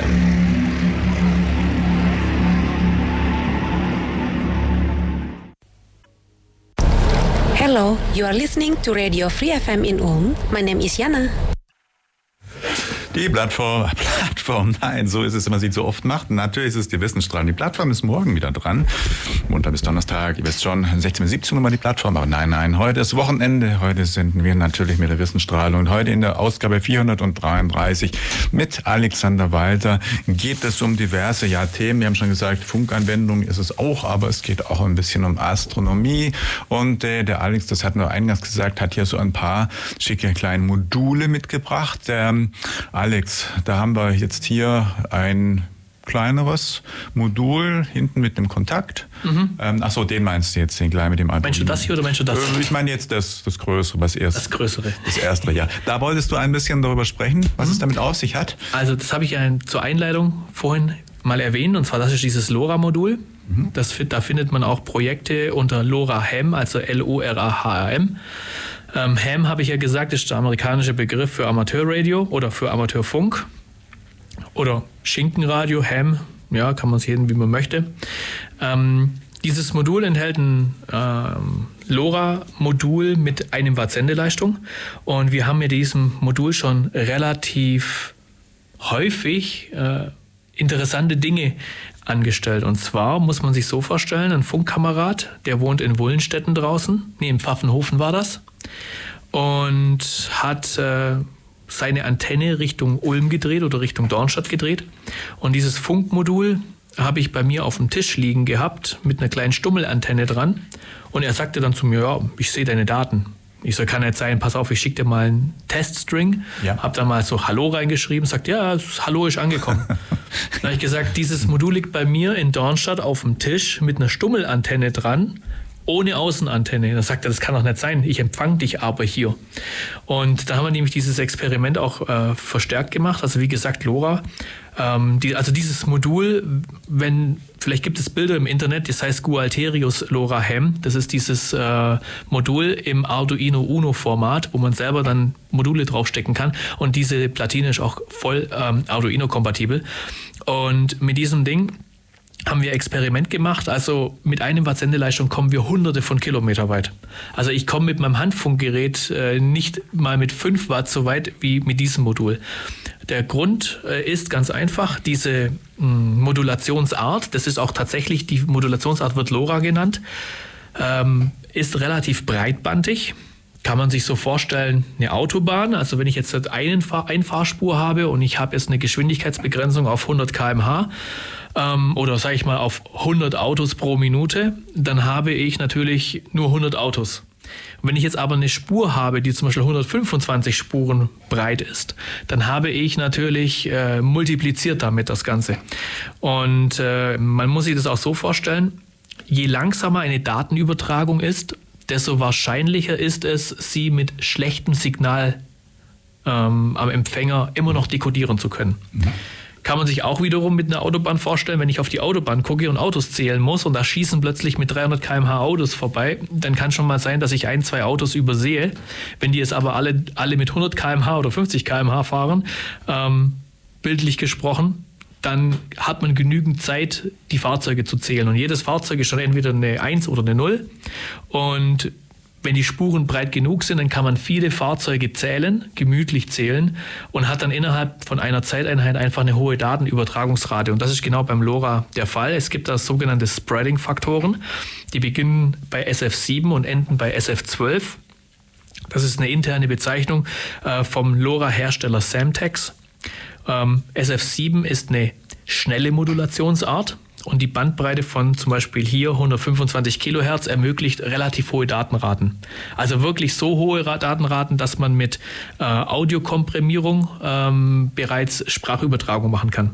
Und wenn ich jetzt auf SF12 hochgehe, dann wird die Datenübertragung sehr, sehr langsam. Aber dann kann ich auch mit zum Beispiel 25 Milliwatt gigantische Übertragungsentfernungen erreichen, teilweise 30, 40, 50 Kilometer. Und deswegen wären auch diese LoRa-Module in wo wir vorhin angesprochen haben, ähm, Katastrophenschutz zum Beispiel, äh, interessant. Also wenn ich jetzt zum Beispiel in die Berge gehe und ich stecke mir jetzt auf dieses Gualterius-Modul da so ein sogenanntes GPS-Shield drauf, dann kann ich meine Position damit immer übertragen. Mhm. Und durch die Modulation kann ich so gut wie sicher sein, dass es immer irgendjemand empfängt mit einem passenden LoRa-Empfänger. Mhm. Es gibt in München mittlerweile und auch in Österreich drüben, soweit ich weiß, äh, LoRa-Gruppen, die, oder Gruppen, die LoRa benutzen, in diesem Fall APRS, also Automatic Position Reporting System. Das gibt es im Amateurfunk äh, relativ häufig auf 2 Meter und 70 Zentimeter, wo man sogenannte APRS-Pakete verschickt. Dann kann man zugucken, wo befindet sich jetzt ein Fahrzeug. Also zum Beispiel die, die Funker machen ganz gerne Positionsreporting. Ihr könnt es auch selber mal nachschauen unter aprs.fi. Das ist eine Webseite, die diesen Dienst dann quasi auch anbietet. Und dann kann man seine Position über Funk einfach auf der entsprechenden Frequenz, ähm, ja, also verbreiten. Und bei LoRa ist es halt so, man braucht kein Amateurfunkgerät mehr dafür, das dann ein bestimmtes äh, Modulationsverfahren beherrscht, sondern man kann über LoRa APRS dann seine Position auch schicken in, mit einem relativ kleinen Modul. Mhm. Und ich stelle mir jetzt nämlich gerade bildlich vor, wir haben jetzt einen Katastrophenfall oder wir haben jetzt Bergsteiger, die diese Module in der Tasche haben und die verunglücken. Wir hören relativ häufig in den Nachrichten, dass dann dem sein Handy kaputt gegangen ist oder es ist unten in die Grube reingefallen oder es hat schlicht und ergreifend kein, keine Verbindung zu einer Netzzelle. Ähm, die Wahrscheinlichkeit, dass er mit LoRa dann gehört wird, ist dann relativ hoch. Und deswegen kann man mit LoRa auch dieser ähm, Not- und Katastrophenfunk dann machen. Was auch möglich ist, dass man dieses Protokoll für die Verbindung äh, vom ähm, Smartphone zum Beispiel unterstützt, weil auf diesem Funkmodul ist ein, auch wieder ein ESP32 drauf und der beherrscht von Natur aus Bluetooth und WLAN. Und man könnte jetzt zum Beispiel das Smartphone mit dem Bluetooth-Modul verbinden, dass man dann Daten übers LoRa nach draußen schickt. Es gibt auch ein paar Projekte. In Amerika hat es zum Beispiel einer gemacht. Dann kann man auch seinen Standort vom Handy aus übertragen, wenn man jetzt kein GPS-Shield zum Beispiel benutzt. Und dann kann man auch Daten, äh, SMS verschicken in der, keine Ahnung, in der, in der Wüste, wo es kein Netz gibt fürs Handy, kann man dann trotzdem up-to-date bleiben oder Nachrichten schicken, mir geht's gut, ich bin jetzt da und da, hier sind meine Positionsdaten. Das kann man dann machen. Theoretisch kann man auch Bilder verschicken, ist allerdings bei LoRa von der Bandbreite her, wird dann ein Bild sehr, sehr lange übertragen, wenn man es äh, durchführt. Aber es würde funktionieren und das kann man damit nämlich dann realisieren. Mhm. Was man auch realisieren kann, ist, ja. die äh, Funkamateure haben ja sogenannte Relaisstationen. Also wir haben in Ulm ein Amateurfunkrelais, DB0TE wird, glaube ich, von P39 gemanagt. Ähm, das arbeitet auf der Sendefrequenz 438 900. Also falls ihr einen Radioempfänger oder falls ihr einen Scannerempfänger habt, so muss ich sagen, ähm, könnt ihr legal dieses Relais mithören. Das ist erlaubt. Amateurfunk dürft ihr immer empfangen. Senden müsst ihr halt mit einer Lizenz oder wenn ihr zu einem von uns kommt und wir haben die Möglichkeit, können wir es euch zeigen, dann könnt ihr darüber auch funken. Ähm, dann kann man das Relais nämlich zum Beispiel im Fehlerfall über LoRa, über große Distanz nämlich abschalten, weil die meisten Relais sind zwar am Internet angebunden, aber bei uns in der Firma ist letztens das Internet ausgefallen, weil am Hauptverteiler ist hier mit dem Auto dagegen gefahren. Aha. Und wir haben nämlich in unserer Firma oben auch ein, ein Relais stehen, also ein DB0 ARD heißt das Relais, also für Interessierte. DB0 ist, die, ist der Präfix quasi für eine automatisch arbeitende Station. Und ARD ist dann einfach nur Amateurradio Dornstadt. Und dieses Relais äh, ist für DMR, das ist eine digitale Variante, ähm, wo man Sprache übertragen kann, ähnlich wie Tetra oder ähm, beim ähm, ja, normalen Funk, also es gibt ja PMR-Funkgeräte, DPMR zum Beispiel, wo es auch digital moduliert ist. Ähm, das ist das, das ist diese Variante und DMR ist auch ein speziellen Standard dafür. Und angenommen, es fällt das Internet aus, könnte ich das Relais so nicht abschalten aus der Ferne, weil die Bundesnetzagentur, das ist dieser Verband, wo die Frequenzen in Deutschland koordiniert oder die Behörde, sage ich, ähm, kann man äh, kann fordern, dass das Relais unverzüglich abgeschaltet wird, weil es zum Beispiel technischen Defekt hat und Störungen produziert. Dann müsste ich hinfahren, Sicherung rausmachen, okay. Oder ich nehme dieses LoRa-Modul und schicke dann einfach einen Befehl hoch, wenn das Internet nicht funktionieren sollte und kann das Relais auch abschalten. Also man mhm. kann damit Fern- und Steuerung und Wartungssteuerung durchführen. Das LoRa wird auch tatsächlich im anderen Frequenzbereich benutzt, und zwar im 868 MHz Bereich, und zwar für die Industrie. Also das ist dieses ähm, SRD-Band, wo jeder benutzen darf. Da gibt es aber Regulationen. Zum Beispiel in dem Frequenzbereich X vom 868er Band darfst du nur äh, 0,1% senden, also 6 Sekunden pro Stunde oder 1% das sind dann 6 Sekunden pro, äh, 60 Sekunden ähm, und so weiter. Und damit kann man zum Beispiel Sensordaten übertragen. Ich habe zum Beispiel für äh, die Stadt Ulm ein Projekt mal gehabt, da haben wir Stromzähler mit einem LoRa versehen. Ähm, dann konnte man die Stromzähler per LoRa, in diesem Fall LoRaWAN, also World Area Network, da wird das quasi in einen Verbund gesendet über LoRaWAN-Stationen, die dann die Daten übers Internet ähm, äh, aufnehmen und verteilen. Das müsste, jetzt muss ich kurz überlegen, ähm, da gibt es nämlich einen, einen, Dienst, einen LoRa-Dienst, fällt mir gerade der Name nicht ein, wo man dann die Daten abgreifen kann. Und damit konnte man die aktuellen Stromzählerdaten ah, ja. für die Nutzer verfügbar machen. Also dieses Smart Metering. Und äh, das wurde über LoRa realisiert. Da gab es dann so eine kleine Platine, die stammt dann auch ähm, aus meiner, also wurde in meiner Firma produziert und die wurde dann über so ein Gehäuse dann auf den Stromzähler aufgesteckt und damit mhm. konnte man die LoRa-Daten dann ähm, übertragen. Also das war dann LoRaWAN, da wird auch ein Schlüssel hinterlegt, damit die Daten verschlüsselt sind, damit man die nicht abgreifen kann. Und nur der Empfänger, der den Gegenschlüssel, sage ich mal, hatte, konnte dann die Daten wieder entschlüsseln. Mhm. Und somit war das äh, auch gesicherte Verbindung äh, sichergestellt. Mhm.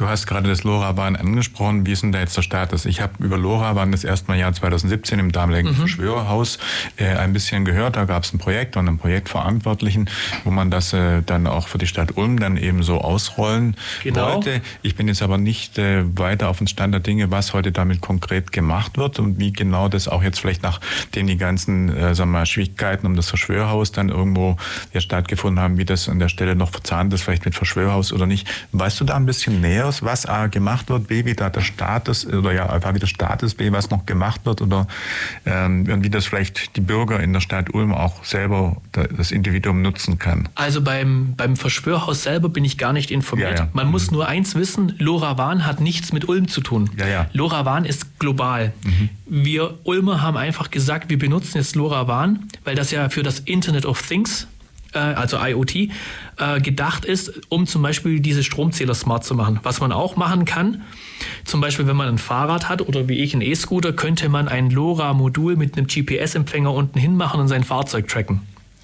Uh, unabhängig davon, ob jetzt ein Dieb äh, datenschutzrechtlich getrackt werden darf. Da gibt es nämlich auch was Interessantes, aber da möchte ich gar nicht drauf eingehen. Bleiben wir mal beim Technischen. Einfach, genau, ja. also dann kann man einfach, äh, sag ich mal, äh, Systeme, also man kann zum Beispiel Positionsdaten übermitteln oder man kann das LoRa-Modul mit einem Temperatursensor oder Feuchtigkeitssensor oder Kombination aus dem versehen, ähm, beispielsweise Luftre Luftgütesensor. Wir haben nämlich ein LoRa-Projekt auch, wo diese Luftgüte analysiert. Und zum Beispiel haben wir auch ein Projekt gestartet. Wir haben Sensoren, die man in Mülleimer integrieren kann. Gerade die hier unten mhm. beim Marathon wie heute kann man die Sensoren zum Beispiel fest verbauen. Die haben dann Akkuzeit oder Batteriezeit von drei Jahren. Da muss man sie mal wieder austauschen. Wenn jetzt hier, sag ich mal, Teilnehmer die Mülleimer vollschmeißen, irgendwann ja, ja. laufen die über, sendet der Sensor rechtzeitig die Information, hier bitte Mülleimer ist voll, dann kommt einer von der Stadt und leert ihn. Ohne hier in der Seitenstraße reinlaufen zu müssen, um zu gucken, ist der auch voll. Und der Sensor sagt, nö, ich werde nicht benutzt. Okay, dann braucht er nämlich hier nicht herkommen, um diesen Mülleimer zu kontrollieren. Damit spart sich die Stadt die Zeit dieses Mitarbeiters.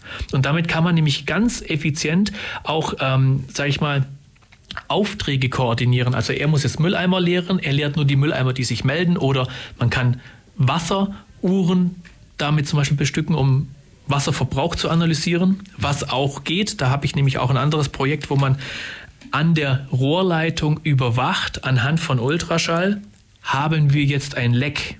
Dann kann man per LoRa nämlich rausschicken, hier haben wir ein Lecksystem und da muss jetzt danach geguckt werden, bevor das Leck so groß ist, dass es die Straße unterspült. Weil das gibt es ja auch schon öfters, dass es dann mal plötzlich in der Straße ein Loch ist und die Autos dann drin landen. Also das kann man damit machen. Ähm, was wir auch zum Beispiel haben, ist ein Luftgütesensor, den man mit LoRa ins Netz bringen kann.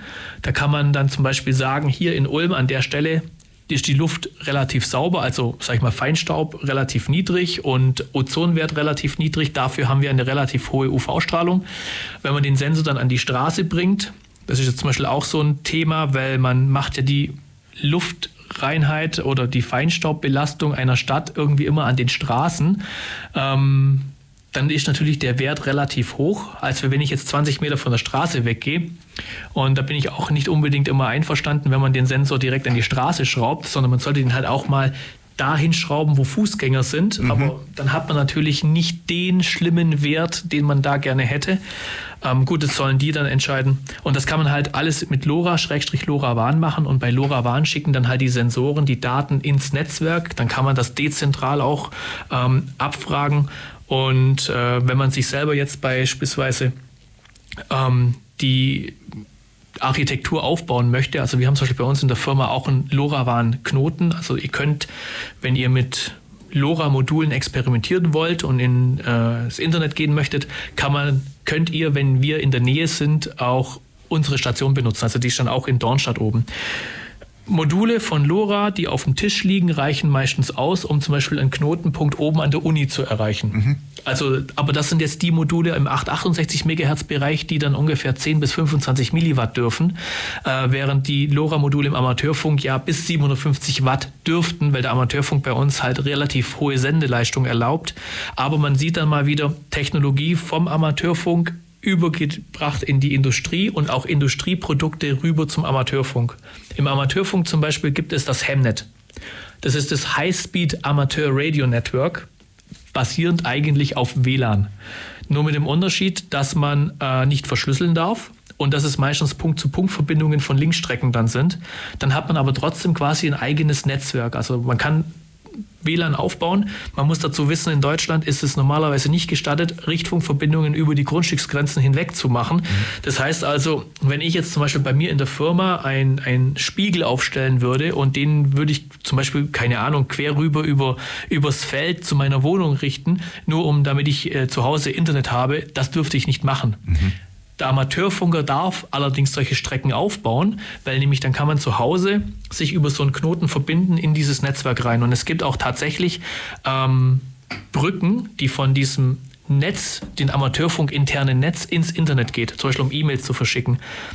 Der Grund ist ganz einfach, warum man das auch baut, ist, äh, man ist internetunabhängig. Mhm und würde jetzt zum Beispiel in einer Katastrophensituation diese Netzknoten bestehen, weil zum Beispiel die meisten Funker haben dann auch eine Notstromversorgung dran, die dann zum Beispiel 12 Stunden oder 48 Stunden durchhalten, je nach Akkugröße, könnte man irgendwo in der freien Wildnis, wenn man da jetzt ein Lager aufbaut und man hat kein Handy, weil bereits die äh, Kapazitäten von den Batterien erschöpft sind, könnte man von dort aus mit einem Laptop sich dann einloggen und man könnte dann Nachrichten überbringen. Zum Beispiel hier habe ich jetzt äh, Fotos von einer gesuchten Person. Habt ihr die gesehen? Ja, die ist bei uns. Äh, Hirnerschütterung, wie auch immer der geht es aber soweit gut. Und dann kann man den Familien dann sagen, jawohl, das funktioniert. Und das ist auch der, der Grund, warum die Funker, die Amateurfunker relativ häufig auch an Not- und Katastrophenübungen teilnehmen. Wir haben zum Beispiel einen Kamerad, der, äh, der Hermann, der das Ganze auch managt der auch mit dem DLRG und ähm, äh, mit den ganzen Katastrophenübungen quasi die Leitung hat und der managt das Ganze. Also wie gesagt, wenn ihr den kennenlernen möchtet, könnt ihr mal am Freitag vorbeikommen. OV-Abend habe ich vorhin erwähnt, kann ich nachher nochmal nennen, äh, damit es nicht in Vergessenheit gerät. Und dann könnt ihr, wenn euch das interessiert, auch mal vorbeischauen. Mhm. Das wäre wo für alle diejenigen, die jetzt die Ohren nochmal gezielt äh, aussperren? Und genau, für diejenigen, die es einschalten, wir treffen uns einmal im Monat im Hotel Engel ähm, im Konferenzraum oben, wenn man hingeht und nicht weiß, wo man hin muss, einfach nachfragen, wo sind die Funker. Dann sagt man, ja, da, dann wird man hingeleitet. Und wie gesagt, der erste Freitag im Monat findet das OV-Treffen statt, also Ortsverbandstreffen. Ausnahme Januar. Weil dann hat man meistens, wenn es zu nah am Neujahr ist, äh, immer noch Nachwirkungen und dann verschiebt man es um eine Woche. Also Aha. das ist dann der zweite Freitag im Monat am Januar. Also Nachwirkung, okay. Ja. Ich, ich sage es jetzt einfach mal so, weil ich bin schon öfters beim Engel gestanden am ersten und es war keiner da und mhm. diejenigen, die verantwortlich oder diejenigen, die okay. kommen könnten, die ja, die wollten einfach nicht und das ist auch verständlich, weil wenn, wenn ich wenn die so gefeiert haben, wie ich meistens gefeiert habe früher. Gut, also ja. das hätten wir. Ähm, Vielleicht noch bevor wir Musik machen, ich weiß, dass von denen, du hast die Mülleimer angesprochen, die dann mhm. selber im Prinzip äh, sagen, ich möchte entleert werden, ich bin voll, dass diese Mülleimer in Ulm im Einsatz sind. Ich glaube, so 10, 15 Stück haben wir tatsächlich. Das weiß ich nicht, ob die im Einsatz sind. Meine ich habe es nach ja. Ich hatte kürzlich okay. von EBU so, also auch jemanden kennengelernt, der davon gesprochen hat, oder ich habe das so entnommen, dass mhm. es tatsächlich so ein paar Hightech-Eimer äh, gibt, die genau diesen Effekt oder genau diese Befähigung haben, selber quasi EBU zu rufen, sagen, ich möchte geleert werden. okay, ähm, ob die jetzt im Einsatz sind, ja. weiß ich nicht. Wir haben damals die Hardware entwickelt. Wir haben auch von diesen Platinen, da ist ein Lasersensor drauf, wo den Abstand misst. Die haben, also das Projekt haben wir entwickelt und liegt bei uns auch ähm, auf Abruf. Also wenn ihr jetzt zum Beispiel sagt, wir möchten sowas nachbauen, ja. ähm, dann können wir die Maschinen anwerfen, Material besorgen und losbestücken. Mhm. Also das ist, wäre kein Problem. Weil wie gesagt, das mit dem, wir, ähm, mit dem LoRa haben wir halt angefangen mit dem Stromzähler. Mhm. Und dann habe ich, wie gesagt, ein paar Sachen vorbereitet für ähm, Digital Ulm e.V. Und äh, diese, ich, ich bin aber in diesem Projekt nicht mehr involviert. Wir haben halt nur mal damals die Leiterplatten gemacht und die ähm, den Support gegeben Ja. für die Stromzähler und da sind halt auch damals die Sensoren für die Mülleimer entstanden und ich weiß nicht, ob sie die weiterentwickelt haben, ob sie die verwenden, ich weiß es nicht. Deswegen beim Mülleimer, ich kann nur sagen, was möglich ist, aber nicht, ob es bereits durchgeführt wird. Das ist auf jeden Fall eine sehr anschauliche und für jedermann auch, denke ich, verständliche Anwendung der Funktionalität, Genau. die dann auch wiederum eben für die Stadt in Bezug auf Organisieren von Entleerung ähm, eben ja eine Verbesserung bringt, weil man nur das anfährt, was dann eben tatsächlich auch erforderlich ist oder wo es erforderlich ist. Genau. Gut, erforderlich würde ich sagen, nach doch immerhin 20, oh, gleich 21 Minuten, die wir gesprochen haben. Mensch, die Zeit verfliegt so schnell. Ja, wir müssen unbedingt Musik spielen. Unglaublich. Spielen wir doch wieder Musik. Und zwar diesmal den Elektronik-Spezialisten Detlef Keller spielen wir. Der, ich weiß nicht, war er schon oder jemand, der kommt beim nächsten Mal, glaube ich, in alles am Stück auch zu hören. Und äh, der Titel heißt Way 5 und das ist äh, also elektronisch. Danach spielen wir The Idle Race mit Skeleton and Roundabouts. Diese zwei Sachen gibt es jetzt zu hören bei uns in der Wissensstrahlung. Bleibt dran, es geht danach natürlich noch weiter mit dem Alex und auch mit mir. Mein Name ist immer noch Hanga Yogeshwar und ihr da draußen, irgendwo im Äther, hört Radio Free FM. Free Your Mind with 102.6. Wir sind zurück hier mit der Wissensstrahlung der Ausgabe 433. Heute Nachmittag mein Studiogast ist der. Wer ist Alexander? Walter, seid Alex. gegrüßt. Der Alex ist da und unterhält uns bereits seit eineinhalb Stunden etwa. Ja, spannend über Thema, die aus dem Funkumfeld, aus dem technischen Umfeld kommen. Und wir haben jetzt ja noch was Nettes auf dem Plätzchen liegen hier auf dem Pult. Und da wolltest du noch ein bisschen, glaube ich, auch drüber sprechen, Alex. Ja, das ist auch wieder ein E ESP32. Ähm, dieses Modul heißt e ESP32 Phantom. Das ist also ein E ESP32 S3 mit einer also auf eine Leiterplatte bestückt, wo die Leiterplatte selber einen USB-Anschluss darstellt. Das heißt also, das Ding steckt man wie ein WLAN-Dongle oder USB-Stick einfach in den USB-Port vom PC rein. Auf dem ist ein kleiner ein Sensirion, ein SHT40 installiert oder verlötet. Der kann Temperatur und Luftfeuchtigkeit messen. Benutze ich, wie ich auch zu Anfang schon gesagt habe, ähm, zur Raumüberwachung. Damit kann ich nämlich dann Luftfeuchtigkeit und Temperatur messen äh, und locken in dem Fall. Und dieser E ESP32 hat auch noch eine Besonderheit. Der kann ja Bluetooth, WLAN, ESP Now und laut ähm, Espressive auch, also das ist der Hersteller von E ESP32, äh, auch Matter. Matter ist ja die neue ähm, Variante, wo man IoT-Systeme, Sensoren und so weiter, Aktoren ähm, mit Funk verbinden kann. Und da bietet sich dieses Modul auch an. Und ich habe da ehrlich gesagt auch schon einiges gebastelt. Also gerade bei ESP Now kann man ähm, Strings rausschicken, ohne dass man eine WLAN-Verbindung braucht. Bei WLAN ist es so, musste ich ja beim Gegenüber einloggen. Also entweder ist, bist du jetzt ein Access Point oder eine Station, ähm, also ein Teilnehmer. Und bei dem brauchst du es nicht. Da kannst du quasi einen Broadcast machen. Also Broadcast ist Aussenden für alle und jeder, den es interessiert, soll es hören. Deswegen auch ähm, wird Ra- Radio auch meistens als Broadcast genannt, also Rundfunk. Ähm, und dann kann man quasi seine, seinen Status versenden und alle Teilnehmer, die auf diesen Status reagieren möchten, können dann reagieren. Beispielsweise Türen haben einen Empfänger drin oder auch so ein ähm, ESP und dann kann man sagen, Türe 1, 3 und 5 öffnen und dann gehen die Türen quasi zeitgleich auf. Oder man kann Licht damit steuern. Und das geht halt über ESP Now bzw. Meta relativ gut. Wie gesagt, Meta habe ich jetzt noch nicht benutzt, aber ESP Now ist hervorragend dafür geeignet und es ist extrem schnell. Also ich habe eine Latenz, wenn ich äh, hier auf das Modul ein Testprogramm schreibe und ich habe auf dem zweiten Modul ein Programm, wo quasi dem hier antwortet, dann habe ich eine Latenzzeit von ungefähr zwei Millisekunden. Also zwischen Senden, Verarbeiten und Bestätigen. Und das ist extrem schnell. Also ich muss keine Verbindung aufbauen.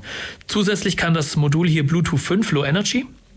Äh, Das heißt also, man könnte theoretisch aus dem Ding auch eine Art Tag machen, um, wenn man genug nah an etwas dran ist, eine Freigabe zu erstellen. Ich habe mir schon überlegt, ich mache da jetzt ein USB-Modul drauf, dass wenn ich das Teil benutze und ich gehe mit meinem Laptop an meinen PC heran, dass ich dann den PC problemloser entsperren kann. Also wenn ich nicht da bin, kein Zugriff und wenn ich da bin, okay, Ja, ja. dann kann ich leichter darauf zugreifen. Passwort sollte man natürlich trotzdem nicht abschalten. Ähm, und was man auch noch machen kann, ähm, dieses Modul könnte man in ein Mesh-Netzwerk bringen, also Wi-Fi-Meshing. Dann kann man das als Station verwenden, wo sich dann andere Geräte einloggen und dann über das mit anderen Geräten dann sich verbindet. Also man könnte damit tatsächlich auch einen Access Point machen. Ähm, beziehungsweise er hat einen integrierten Access Point, also man kann das öffnen, sodass andere Geräte darauf zugreifen und er selber kann woanders auch darauf zugreifen. Was ich auch schon noch gemacht habe mit den ESP32, ähm, ich habe eins zu einer Station gemacht der sich dann äh, mit einem anderen, mit einer anderen Station verbunden hat und somit konnte ich dann routen. Also das heißt, wenn ich jetzt bildlich gesprochen in meiner Straße ein paar von den Modulen verteile, kann ich von ganz oben Daten nach ganz unten schicken, ohne dass ich die zulässige Sendeleistung überschreite. Also das ist dann quasi so ein Mesh-Netzwerk. Macht übrigens Freifunk. Also Freifunk Wer es nicht kennt, mal nachgucken. Das ist äh, eine Software, die ihr auf eure Router bringen könnt, die dann über einen Tunnel nach Schweden, soweit ich weiß, äh, eine VPN-Verbindung aufbaut. Und zwar äh, Grund ist die sogenannte Störerhaftung.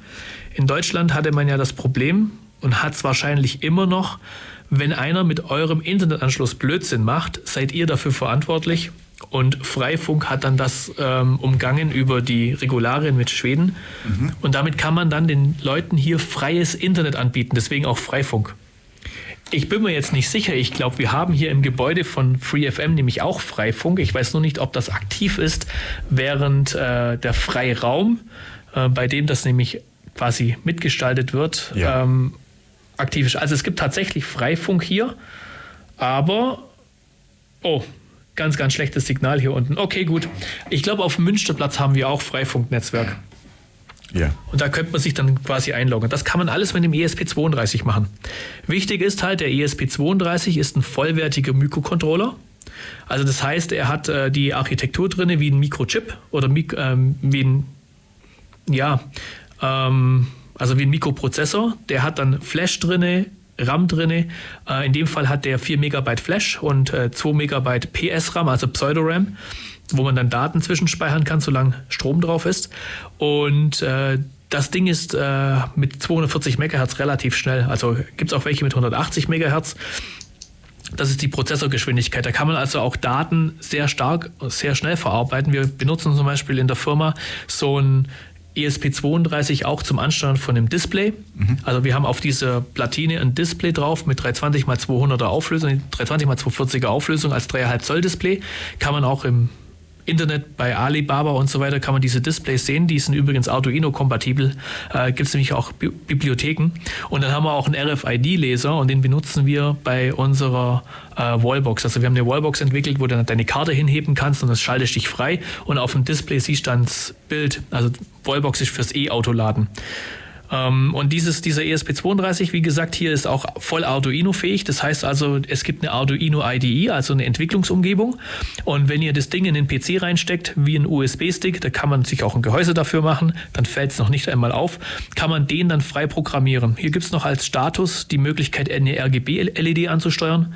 Und äh, man kann dann hier dann zum Beispiel auch zeigen, jetzt sende ich gerade Daten, jetzt sind Daten angekommen, kann man sich unterschiedliche Farben nehmen. Und das ist halt so ein Mini-Entwicklungssystem. Was ich damit, wie gesagt, auch schon gemacht habe, ist äh, über ESP Now Daten zu übertragen, diese ähm, Sensorwerte vom ähm, Feuchtigkeitstemperatursensor. Und äh, was man halt auch machen könnte, da googelt ihr aber bitte jetzt selber, weil ich möchte nicht Schwierigkeiten kriegen. Man könnte ein Pen-Testing-Tool draus machen. Es gibt von Spacehoon zum Beispiel äh, ein De-Outer, wo man WLANs de-authentifizieren kann heißt einfach den Teilnehmer rausschmeißen. Ähm, und dann gibt es auch die Möglichkeit, das da drauf laufen zu lassen. Das haben wir in unserer Firma zum Beispiel schon getestet. Zum Beispiel die Wallbox hat ein WLAN-Modul drin was passiert, wenn wir äh, WLAN unterbrechen oder wenn wir es oft unterbrechen, dann haben wir das so lange gemacht, um zu gucken, ob das Modul sich auch wieder selber verbindet. Also das ist diese, diese Wallbox, wo wir da haben, die Walterbox. Und das kann man mit diesem kleinen Modul machen. Gibt es, glaube ich, ja, gibt es auf Ebay, mal ganz kurz, ESP Phantom heißt das Ding. Phantom deswegen, weil es halt ausschaut wie ein USB-Stick. ja, es gibt ja diese Mini-Sticks, so ja. kann man es sich für alle, die das jetzt nicht gucken können, ja. vorstellen. Diese ganz kleinen Sticks, wo im Prinzip ja. nur ein Kontakt dran ist und vorne halt irgendwie noch ein kleines Speichermodul und äh, so schaut es im Prinzip Machen ein Foto aus. und Links auf Facebook. Also ihr könnt unter dem Begriff ESP32-Phantom garantiert Bilder finden Ähm, ich lege es mal hier auf ein weißes Blatt Papier, dann kannst du besser fotografieren. Ich denke, wir können es auch auf der Website einfach unter den äh, Blog dazu packen. Ja. Moment, machen da ein kleines Foto. So, jetzt macht der Michael gerade ein Foto genau, davon. Genau, wir machen das mit dem anderen dann auch noch und dann kann man okay. auf jeden Fall gerne, wenn man dann auch den so Mitschnitt rum? genau, wenn man den Mitschnitt anhorcht, kann man dann die zwei Module dann eben auf der Seite noch sehen. Dann hat man zumindest einen Eindruck. Und sowieso, genau. wer Näheres, Alex, wissen möchte, wer jetzt vielleicht auch Geschmack über das Hören der Sendung an der Technik oder überhaupt an der äh, ganzen Amateur- oder Funkamateurwelt äh, bekommen hat, der soll sich, darf sich dann einfach bei dir auch melden. Das ja, also ihr könnt auch, ihr habt ja sicherlich auch die Kontaktdaten von, vom äh, FreeFM, dann ja. könnt ihr einen Kontakt über mich herstellen. Äh, eine E-Mail-Adresse habe ich jetzt gerade so nicht mhm. dafür, aber ihr könnt dann über Michael mich dann auf jeden Fall erreichen. Ähm, und wenn ihr, wie gesagt, das Interesse an Funktechnik habt oder Arduino, spielt jetzt keine Rolle, weil Arduino hat auch in der Amateurfunktechnik Einzug gehalten. Freitag möchte ich es nochmal sagen, für alle, die jetzt zuschalten, Ortsverbandstreffen vom P14 äh, des DARC im Hotel Engel. Wenn ihr drin seid, einfach fragen, wo sind die Funker, dann zeigt man euch den Raum und dann könnt ihr da ähm, mit also dann könnt ihr da dabei sein. Es gibt immer wieder Vorträge. Welchen Vortrag diesmal kommt, weiß ich noch nicht. Lasse ich mich auch noch überraschen. Aber es ist immer wieder spannend und es ist eine tolle Atmosphäre. Und dann lernt ihr wahrscheinlich auch unseren Peter kennen. Der ist nämlich auch relativ häufig da. Das ist nämlich unser anderer Astronom und auch Funkamateur. Und dann könnt ihr, wenn ihr möchtet, äh, mal mit dem Funkgerät auch mal ein bisschen rumspielen.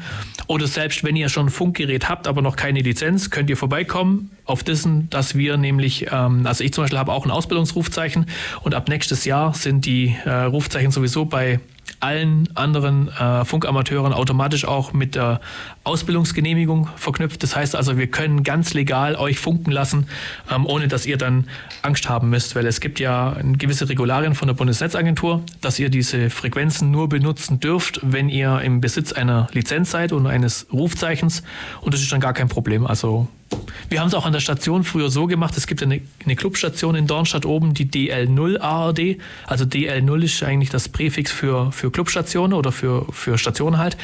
Ähm, und das ARD halt Amateurradio Dornstadt. Und da haben wir auch schon Gäste gehabt, die dann daraufhin allerdings eine Amateurfunklizenz gemacht haben, weil denen das Funken so Spaß gemacht hat, dass sie dann die Prüfung einfach gemacht haben. Und die Prüfung ist relativ einfach. Es gibt noch natürlich in Ulm die Möglichkeit, äh, Amateurfunklehrgänge zu machen.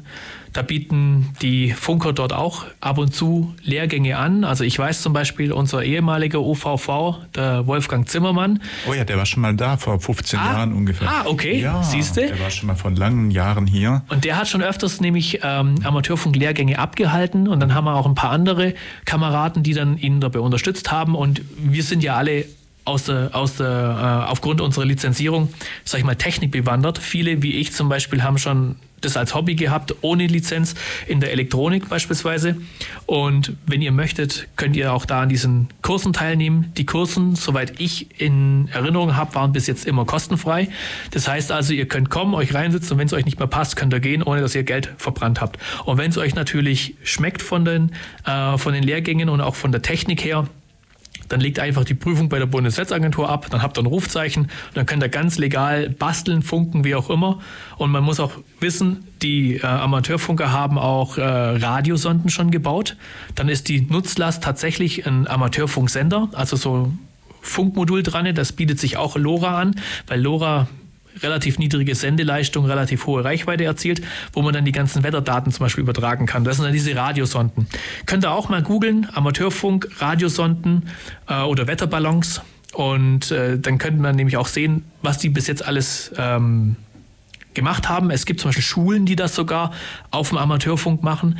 Und äh, das sind halt einfach so Forschungsprojekte, wo man unter anderem auch den Jüngeren mehr, sag ich mal, Luft- und Raumfahrt beibringen kann. Mhm.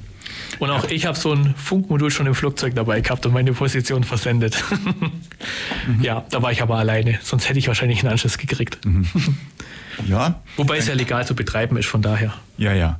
Ähm, also Du auf jeden Fall bist, was das Thema angeht, voll in der Technik und der Entwicklung drin. Mhm. Vielleicht sprechen wir auch da noch ein bisschen noch. Wir machen aber erst einmal kurz Pause und spielen nochmal Musik, würde ich sagen. Was habe ich denn drin? Den Richard Ashcroft, auch ungefähr 15 Jahre alt. Ich hatte Break, with, uh, Break the Night with Color und dann hinterher Gershon Kingsley und the Moog Popcorn. Das ist der erste, ich habe den schon mal gespielt, aber ich finde mhm. ganz nett. Der erste Elektronik-Pop-Titel äh, überhaupt, der je irgendwo gespielt wurde. Und die zwei hören wir jetzt und sind dann gleich wieder zurück. Hi, ihr hört gerade die Wissensstrahlung bei Radio Free FM. Ich bin Anna Martinovic von DNTM und wünsche euch ganz viel Spaß. Die Wissensstrahlung, Radio Free FM. Heute Nachmittag mit dem Alexander Walter.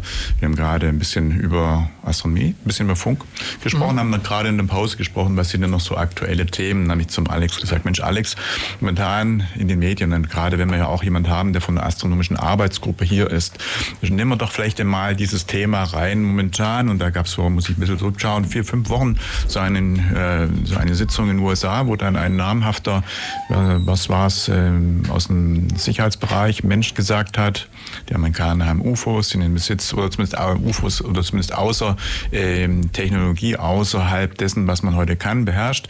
Und ähm, also kam natürlich das Thema Aliens gleich wieder und eben UFO im Sinne von außerirdisch. UFO heißt nicht automatisch, dass es außerirdische sein sollen, sondern eben, dass man nicht weiß, was es ist. Also kurz gesagt, dass da Know-how äh, noch irgendwo vorhanden ist, das alles streng geheim, um das man nicht so genau weiß. Und das aber im Prinzip die Amerikaner in Besitz dort von, von äh, abgestürzten UFOs und Technologie wären, über die man eben nicht öffentlich informiert und und und. Und auf der anderen Seite sehe ich immer wieder jetzt auch Berichte von irgendwelchen äh, Aufnahmen aus Flugzeugen, die dann eben zeigen sollen, unerklärliche Flugobjekte, Lichtkugeln, die vorbeisausen und die komischen Wände und Flugmanöver durchführen, die eben mit irdischer Technologie heute nicht erklärbar sind und, und, und.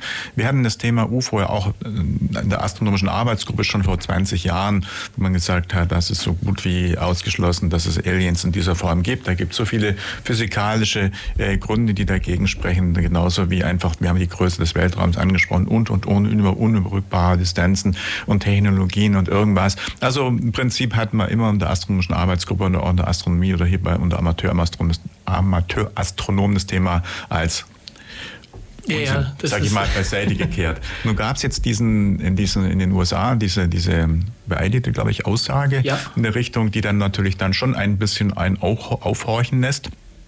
Und äh, insofern, was weißt du dazu? Was, äh, was spricht die Szene? Äh, können wir dazu irgendwie was sagen oder schwierig? Also ich bin da, ich bin da immer skeptisch dazu. Also einerseits frage ich mich immer, wenn ich, also fangen wir mal vorne an. UFO heißt ja eigentlich unidentifizierbares Flugobjekt.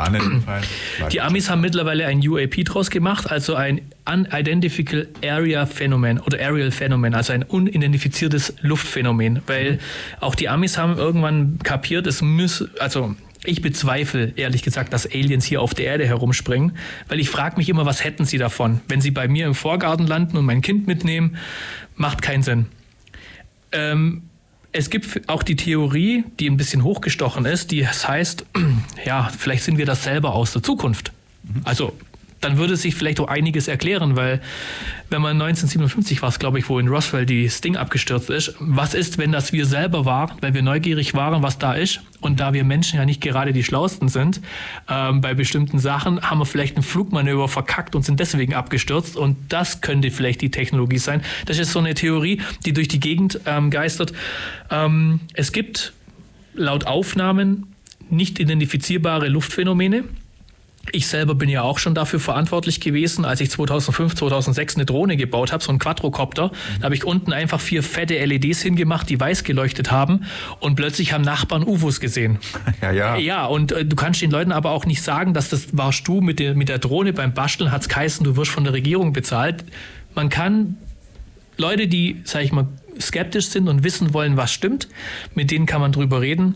Ich habe schon Leute kennengelernt, die mich dann als Lügner beschimpft haben obwohl ich den Quadrocopter quasi eingepackt habe vor ihrer Nase, aber naja.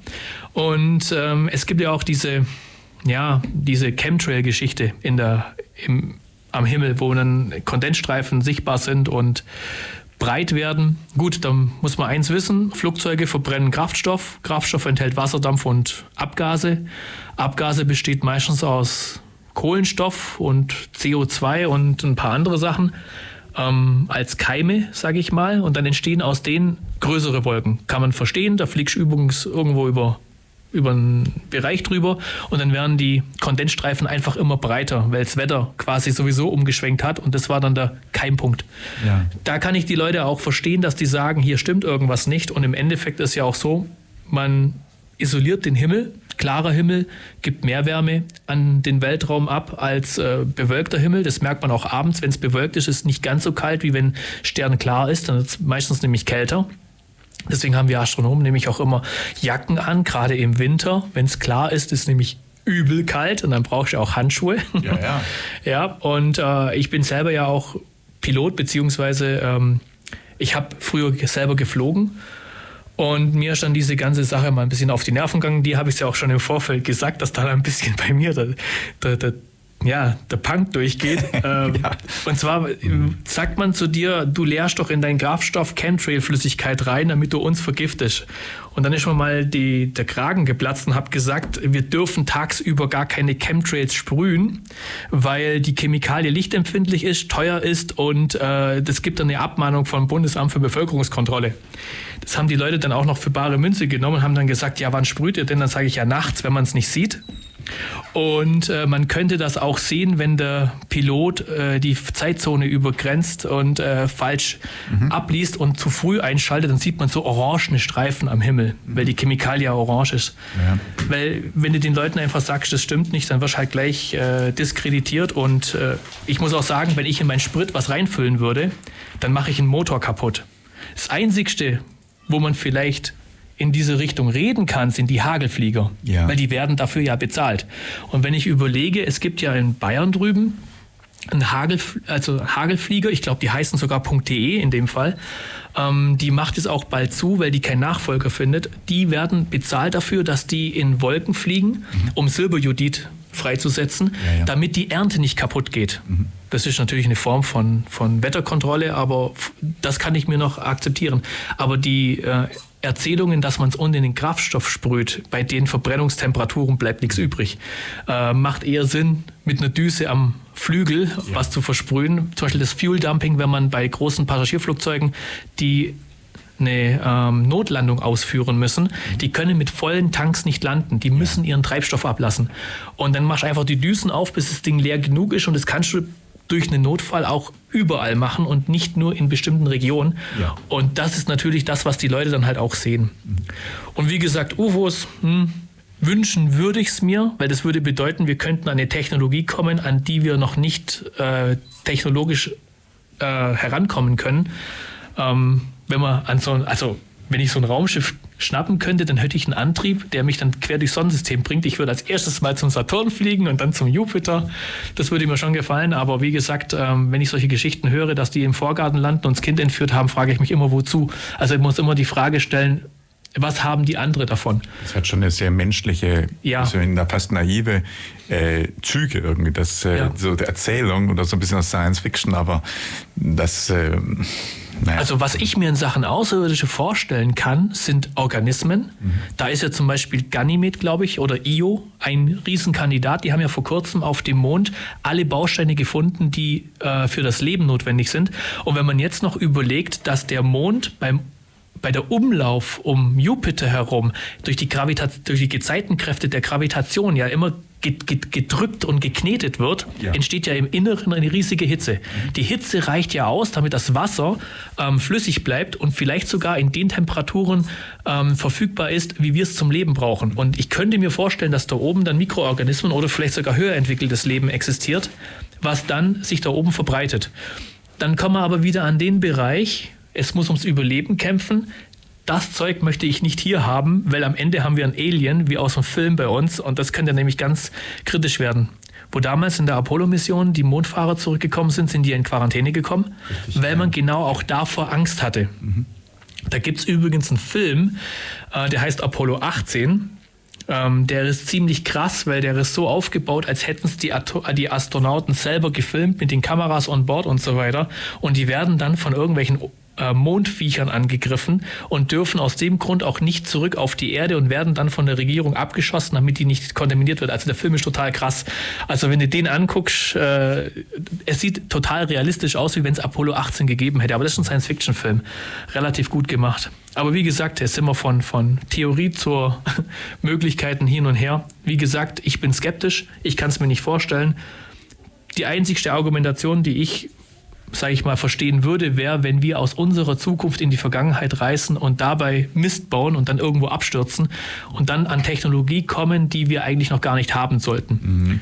Das wäre vielleicht etwas. Erinnert mich ein bisschen an Zurück in die Zukunft Film. Ja, zum Beispiel. Das, das, ist, wobei Zeitreisen eigentlich ja. so gar nicht möglich sind, außer ja. in die Zukunft, aber nicht zurück. Mhm. Aber das wäre dann halt ja, von der Vorstellung her ganz interessant. Mhm. Aber wie gesagt, kann ich mir nicht vorstellen. Ich glaube eher, dass es Geheimprojekte sind, die so streng geheim sind. Also ich würde als Regierung eins machen. Ich habe jetzt hier ein neues äh, Spionageflugzeug, zum Beispiel die SA-71, ja. die eine Geschwindigkeit drauf hat wie kein anderes. Die fliegt dann auch in doppelter Höhe wie ein Passagierflugzeug.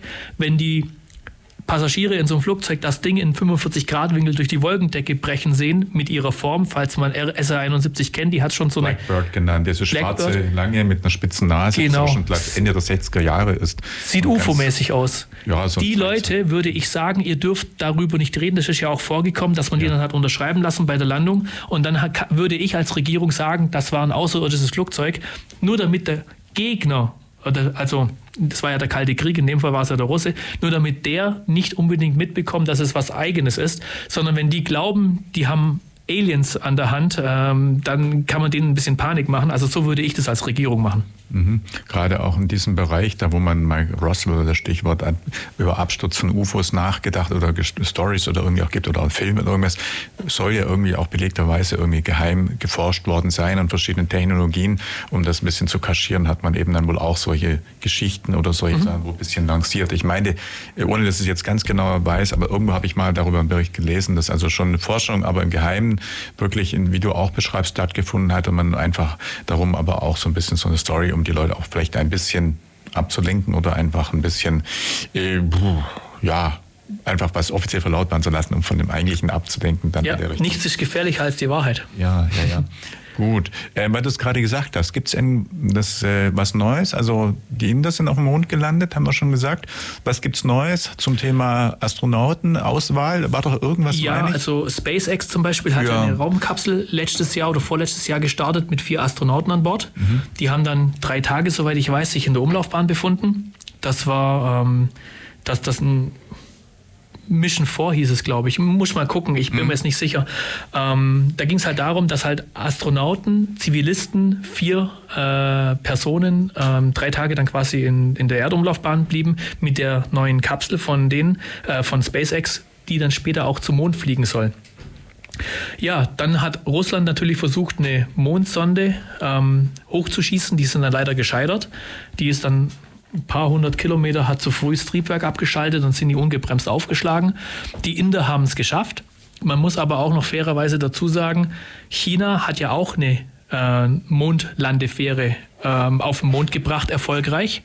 China bezeichnet sich als Entwicklungsland und wir bezahlen Entwicklungshilfe.